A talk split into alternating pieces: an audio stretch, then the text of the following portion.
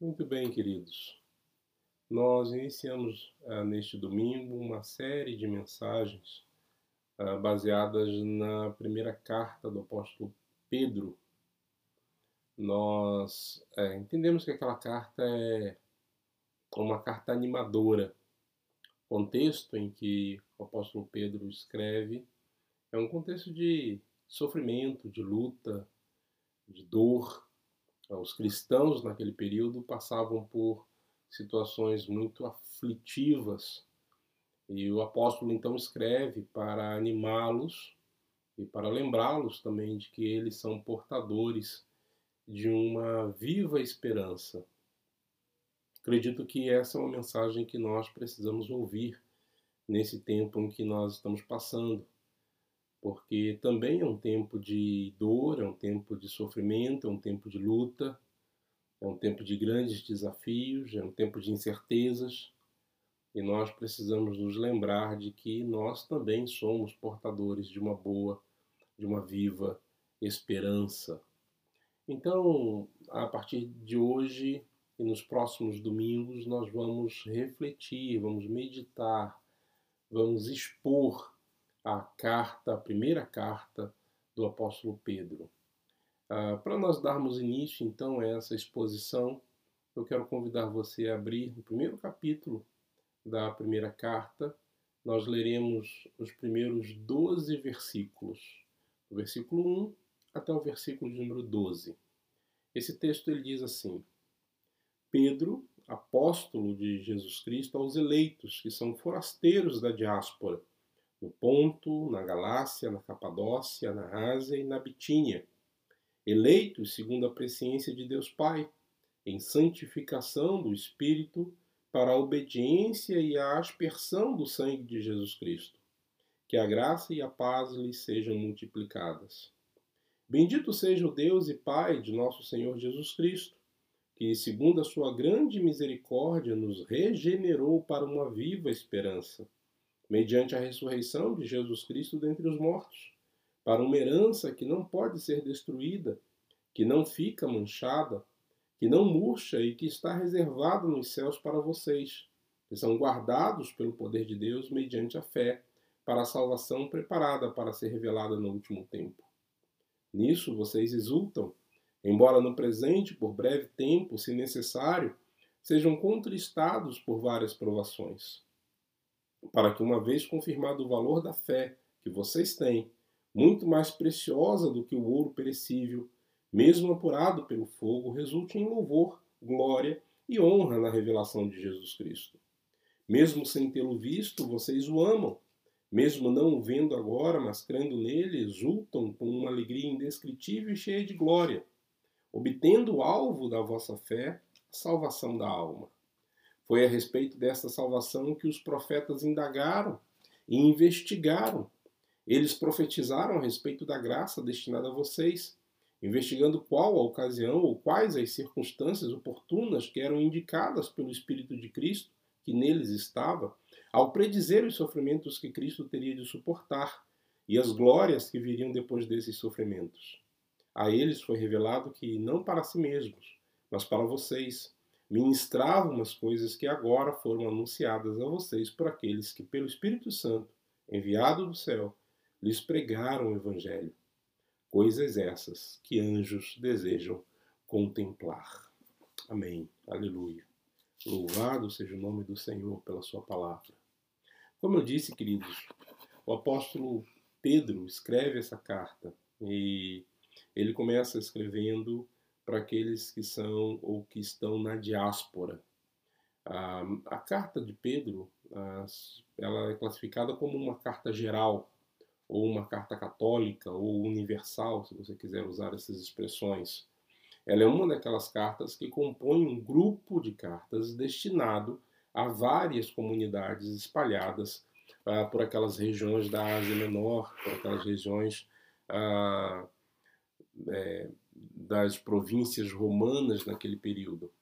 E, e por isso é, ele escreve a esses cristãos que estão espalhados pela diáspora, que foram espalhados pela dispersão. Os estudiosos vão dizer que, ah, por causa da perseguição que é deflagrada em Roma, muitos cristãos se espalham, né? muitos cristãos ah, são lançados ali ah, pelas, por aquelas regiões, e é para esses que Pedro escreve.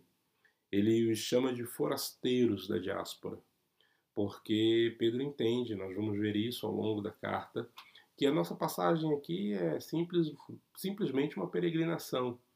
A nossa cidadania não, não reside mais aqui, embora nós tenhamos que nos envolver com as lutas e as dificuldades da sociedade na qual nós estamos inseridos. Mas a nossa cidadania é do céu. Nós, nós somos habitantes do céu e nós peregrinamos para lá. Ele escreve para aqueles que estão no Ponto, na Galácia, na Capadócia, na Ásia e na Bitínia. E os chama de forasteiros, o chama de peregrinos. Lá no capítulo 2 ele vai dizer: vocês são forasteiros e peregrinos. Né? Essa ideia de que nós estamos peregrinando. É, muitos cristãos naquele período estavam desanimados diante das lutas. Muitos cristãos estavam ah, passando por duras dificuldades, por perseguições, se sentiam sem pátria, sem casa, sem identidade, sem esperança, andando sem rumo. E, e é a esses que Pedro então escreve. A mensagem dele é uma mensagem para encorajar aqueles cristãos. E de igual forma, eu espero que ao lermos, meditarmos sobre essas passagens, sobre essa carta do apóstolo Pedro, nós também possamos encontrar encorajamento diante das dificuldades pelas quais nós temos vivido e passado nesses últimos dias. Mas vamos lá, eu quero chamar a sua atenção para algumas questões que estão aí nesse texto que nós acabamos de ler. Ah, Pedro considera ou, ou, ou, ou, ou tem como propósito considerar, ou levar aqueles cristãos a considerar uma bênção que não pode ser retirada, uma bênção que não pode ser perdida, é, uma bênção é, sobre a qual nós podemos nos apegar e, com base nela, termos a nossa, o nosso vigor, a nossa, a nossa força, a termos a nossa disposição renovada para podermos continuar a nossa peregrinação. Ele considera a bênção da salvação. E, e, e veja o que ele diz aí, logo no início, logo no segundo capítulo, no segundo versículo, ele vai dizer assim: eleitos, eu estou escrevendo para aqueles que são eleitos, segundo a presciência de Deus Pai, em santificação do Espírito, para a obediência e a expressão do sangue de Jesus Cristo. É para esses que Pedro está escrevendo. Veja que aqui, em primeiro lugar, nós podemos apontar que há um propósito eterno da parte do nosso Deus. Há um propósito eterno. O plano de salvação do nosso Deus foi elaborado, elaborado desde a eternidade. Ah, é, é, é, isso nasce no coração de Deus, isso nasce na mente do Senhor. Nós fomos eleitos, embora nós sejamos peregrinos e forasteiros nessa terra, nós somos eleitos da parte de Deus. Isso se assemelha muito com aquilo que o apóstolo Paulo vai dizer na sua carta aos Efésios, quando o apóstolo Paulo diz que Deus nos escolheu em Jesus, nele, antes da fundação do mundo. Nós somos escolhidos, nós somos eleitos da parte de Deus. E, é, e essa eleição é um, é um ato da maravilhosa graça do Senhor. Nós não o fazemos por merecer. Quando nós depositamos a nossa fé em Cristo Jesus, ah, e o apóstolo Paulo vai dizer que isso é pela graça, é a graça de Deus pela qual nós somos salvos. Nós então entendemos que estamos nos planos de Deus e que Ele nos escolheu para uma novidade de vida. Agora veja, o apóstolo Pedro vai dizer que isso acontece por causa da presciência de Deus Pai. Ele diz, segundo a presciência de Deus Pai a, por um conhecimento prévio de Deus. Nós já estávamos na mente do Senhor, você já estava na mente do Senhor desde a eternidade. Eu sei, é difícil nós compreendermos isso e muitas pessoas gastam tempo tentando explicar isso. Mas aqui eu acredito que nós estamos diante de um grande mistério. E o mistério nos leva a contemplar a grandeza do nosso Deus. O mistério nos leva a contemplar essa maravilhosa graça do Senhor que nos escolhe, que nos elege. Nós fomos escolhidos, somos eleitos conforme a presciência de Deus Pai. Ele diz também em santificação do Espírito Santo. Essa ação santificadora do Espírito Santo que nos separa. Você sabe que a palavra santo, a raiz da palavra santo, significa separado. E assim, em santificação do Espírito Santo significa que nós somos separados do mundo, embora estejamos no mundo e devemos nos envolver com o mundo e lutarmos por justiça no mundo, mas nós somos separados em santificação do Espírito Santo. Porque espera-se que vivamos como discípulos do Senhor Jesus de maneira diferente que o mundo vive. Espera que andemos numa novidade de vida, numa vida virtuosa de santidade. E aqui eu me lembro de um ensinamento de um autor chamado Richard Foster. Ele vai dizer que uh, nós precisamos resgatar esse rio carismático do Espírito Santo, vivermos não somente ah, buscando o exercício do fruto do Espírito, mas também o exercício dos dons que Deus nos concedeu para que possamos servir outros e assim impactar a sociedade na qual nós estamos inseridos. A, a vida virtuosa de santidade do Espírito Santo que nos distingue daqueles com os quais nós convivemos, em santificação do Espírito Santo. E para obediência a Cristo Jesus, diz o apóstolo Pedro. Parece que Pedro aqui apresenta a obediência como uma aceitação, uma decisão, um acatamento desse plano eh, salvador de Deus. Ah, ah, ah, Jonas Kelly, um comentarista, vai dizer assim: visto pelo lado humano da coisa, a vocação de um homem como um cristão encontra sua expressão na obediência. E nós nos lembramos do Senhor Jesus quando ele vai dizer assim: Olha, se vocês me amam, então vocês guardarão os meus mandamentos. E você sabe que guardar os mandamentos é obedecer os mandamentos. Jesus vai dizer: aquele que tem os meus mandamentos e os guarda, esse é o que me ama. Jesus vai dizer: se alguém me ama, ele guardará a minha palavra, ele obedecerá a minha palavra. Esse é o sentido de guardar. Portanto, a obediência a Cristo Jesus é aquilo que ah, o Senhor espera de mim, de você. Essa resposta em obediência ao mandamento do Senhor Jesus aos ensinos do Senhor Jesus, a andarmos ah, conforme o Senhor Jesus. Mas veja, ah, se, é, é, se há aqui uma, um propósito eterno de Deus que aconteceu no tempo, é, e nós podemos é, nos referir a isso como um tempo passado, porque Deus nos escolheu nele antes da fundação do mundo, há também aqui uma realidade a partir do aqui e do agora. Não é somente uma eleição passada, mas é uma experiência vivida agora nesse momento presente no qual nós estamos inseridos. E o apóstolo Pedro fala sobre isso dos versículos 3 a 5. Após apresentar esse plano é, da bênção do passado, da salvação que acontece na mente, no coração de Deus, Pedro mostra a atualidade dessa, dessa, desse plano salvador. E ele bendiz ao Senhor, olha o versículo 3 comigo, ele bendiz ao Senhor dizendo assim: Bendito seja o Deus e Pai de nosso Senhor Jesus Cristo, que, segundo a sua grande misericórdia, nos regenerou para uma viva esperança. Ele nos gerou novamente. É isso que significa. Ele nos gerou novamente. E ele nos gerou novamente para uma viva esperança. Esse é o propósito da carta e nós vamos ver isso ao longo ah, desses próximos domingos. A verdadeira esperança, ela não morre. A verdadeira esperança, ela permanece, embora muitas pessoas ainda é, hoje tenham ou estejam desistindo do caminho e abandonando o caminho, nós não podemos ah, nós não podemos abrir mão dele. Se de fato fomos eleitos, se de fato há uma fé no nosso coração e depositamos essa fé em Cristo Jesus nós não nos perdemos. O apóstolo Pedro vai dizer que essa viva esperança permanece no nosso coração. Para uma herança viva, diz ele. Os peregrinos se sentiam sem pátria, eles eram forasteiros, como Pedro chama. Mas ele os encoraja dizendo: Olha, há uma herança para vocês, há algo preparado para vocês que não se perde. Essa herança é, do Senhor é perene, ela permanece.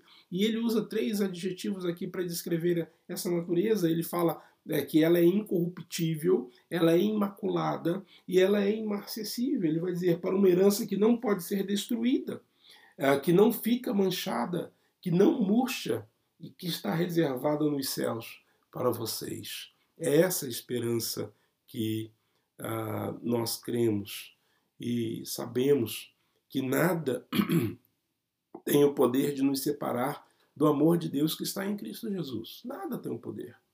Por maiores dificuldades que possamos passar, por maiores lutas que possamos passar, nada tem o poder de nos separar do amor de Deus que está em Cristo Jesus. Absolutamente nada. Há uma esperança viva no nosso coração e essa esperança nos faz crer que também há uma herança preparada para mim e para você. E ele diz que para uma proteção eterna. Veja que ele usa a palavra guardados, ele vai dizer isso no versículo 5, que são guardados pelo poder de Deus. Essa é uma linguagem militar que Pedro está usando. Ela lembra uma defesa de um posto militar, ela, ela lembra uma guarda de uma cidade bem protegida. Ele quer dizer que jamais nós nos perderemos. Ele quer dizer que a bênção da salvação existe desde a eternidade e ela se atualiza na nossa história hoje, aqui e agora, mas ela se encontra protegida para toda a eternidade, para todo sempre. As minhas ovelhas, diz o Senhor Jesus, ouvem a minha voz, eu as conheço e elas me seguem. Eu lhes dou vida eterna, jamais perecerão e ninguém as arrebatará da minha mão. Aquilo que meu Pai me deu é maior do que tudo e da mão do Pai ninguém pode arrebatar. Nós somos ovelhas guardados pelo Senhor e ninguém pode nos arrebatar da sua mão. Estamos guardados no Senhor, diz o apóstolo Pedro. Nós somos guardados por Ele. Agora veja também que, ao olharmos para esse plano da salvação, para essa bênção da salvação, contemplamos um passado, contemplamos um presente, nós também podemos contemplar um futuro, porque há uma recompensa gloriosa e definitiva para mim e para você. Dos versículos 6 ao versículo de número 12, o apóstolo Pedro fala sobre isso. E em meio àquelas duras perseguições, em meio às dispersões, é, muitos cristãos ali se entristeciam e se lamentavam. Mas o apóstolo Pedro vai dizer nessa carta, lá um pouquinho à frente, no capítulo 4, que sofrer por Cristo, quando nós passamos por provações e dificuldades, crendo no Senhor Jesus, isso é um ato glorioso, isso é um privilégio glorioso. Aqui, agora, nesse momento, ele diz: exultem, Nisso vocês exultam, diz ele no versículo 6. Embora no presente, por breve tempo, se necessário, sejam contristados por várias provações. Embora nós estejamos passando por várias provações, podemos exultar. É, se assemelha àquilo que a Tiago vai dizer na sua carta.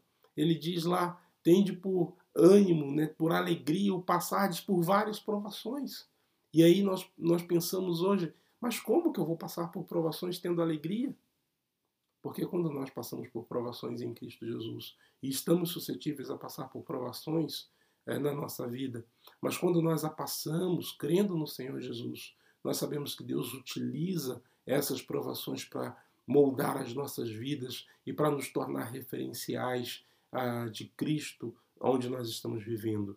O apóstolo Paulo sabia, o apóstolo Pedro sabia disso e, e, e, por amor a Cristo, ele exorta aqueles cristãos a enfrentar os seus inúmeros desafios na sua, na sua peregrinação. E veja, pelo texto aqui nós podemos dizer que essa recompensa ela está próxima, porque ele vai dizer que a, a expectativa da volta do Senhor ameniza esse sofrimento. Nós sabemos que ele voltará. Né? Ele vai dizer aqui, ah, mesmo sem tê-lo visto, vocês o amam mesmo não vendo agora, mas crendo nele, exultam com uma alegria indescritível e cheia de glória, obtendo o alvo da vossa fé, a salvação da alma, diz o, diz o apóstolo Pedro. Essa recompensa resulta da comprovação da nossa fé. Ao invés de reclamar ou de murmurar, nós devemos tirar proveito das provações que promovem a maturidade cristã. Lembra-se, lembre-se do que eu acabei de mencionar aqui com relação a Tiago ele vai nos exortar a isso. Né? A fé ela vai ser confirmada, diz o apóstolo aqui no versículo 7, para que uma vez confirmado o valor da, da fé que vocês têm, muito mais preciosa do que o ouro perecível, mesmo apurado pelo fogo, resulte em louvor, glória e honra na revelação de Jesus Cristo. Ah, essa, essa lapidação ela é mais preciosa do que o ouro ah, é, purificado, diz o apóstolo aqui. Esse ouro depurado. A recompensa que nós temos ela é ainda mais valiosa do que esse ouro, diz o apóstolo Pedro. E essa recompensa é um compromisso profético. Ele vai dizer isso lá no final do texto que nós estamos considerando. Uh, ele, ele evoca o testemunho dos, dos profetas que indagaram e investigaram acerca disso, a, a respeito da, dessa salvação, que viveram pela fé no, no, Messias que traria essa salvação, que se comprometeram com a comunicação dessa salvação eterna. É, Pedro atesta que a confiabilidade dessa mensagem profética. Ele vai dizer: olha, foi a respeito dessa salvação que os profetas indagaram e investigaram, mas essa salvação ela estava preparada para mim e para você. Ela estava preparada para aqueles cristãos que estavam passando por aquelas dificuldades naquele momento histórico. É essa salvação que Deus preparou para nós. Essa salvação eterna. E Deus continuará a cumprir os seus propósitos salvadores comigo e com você. Há uma bênção maior ao qual nós podemos nos apegar a bênção da salvação. Sabendo que Deus nos escolheu, que fazemos parte do plano dele. Sabemos que, sabendo que podemos experimentar essa realidade aqui e agora. Sabendo que há uma esperança preparada, uma herança preparada para nós no futuro. Aquilo que o Espírito Santo indicou no passado, ele continua a indicar ainda hoje. E nós sabemos qual o caminho que devemos seguir, como peregrinos e forasteiros que somos neste mundo. Eu quero orar no sentido de que ao lermos esses textos, essa carta, e meditarmos sobre ela, nós possamos ter renovado nos nossos corações essa viva esperança. Possamos permanecer firmes diante das provações e das lutas pelas quais nós temos passado possamos ser lapidados, moldados, amadurecidos, possamos ser referenciais nessa sociedade tão caótica que nós estamos vivendo. Possamos viver baseados nessa esperança e nessa salvação que nós já experimentamos agora.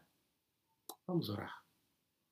Ó Deus, nós bendizemos o teu nome e agradecemos ao Senhor porque estávamos nas, na, no teu coração, o Senhor nos escolheu, somos eleitos do Senhor. Obrigado porque o Senhor também nos regenerou. O Senhor nos fez novamente e nos fez para que pudéssemos viver baseados numa viva esperança. Obrigado porque essa viva esperança ela não perece mas ela está reservada para todos nós que cremos em Cristo Jesus.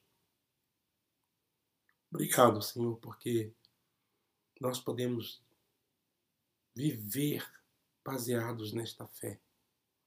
E queremos pedir que o Senhor renove as esperanças do nosso coração, de tal forma que sejamos fortalecidos pela ação do Teu Espírito e possamos assim andar como referenciais neste mundo no qual o Senhor nos colocou. Como peregrinos e forasteiros que somos, que possamos a influenciar os locais por onde nós andamos, de tal forma, Senhor, que possamos apontar também para a salvação que nos está preparada. Agradecemos ao Senhor, louvamos o teu nome, bendizemos ao Senhor pela tua palavra e pedimos que, pela ação do teu Espírito, o Senhor venha aplicá-la aos nossos corações. No nome e por amor do Senhor Jesus. Amém, Pai. Amém. Que Deus te abençoe, queridos, e que possamos viver baseados nesta viva esperança.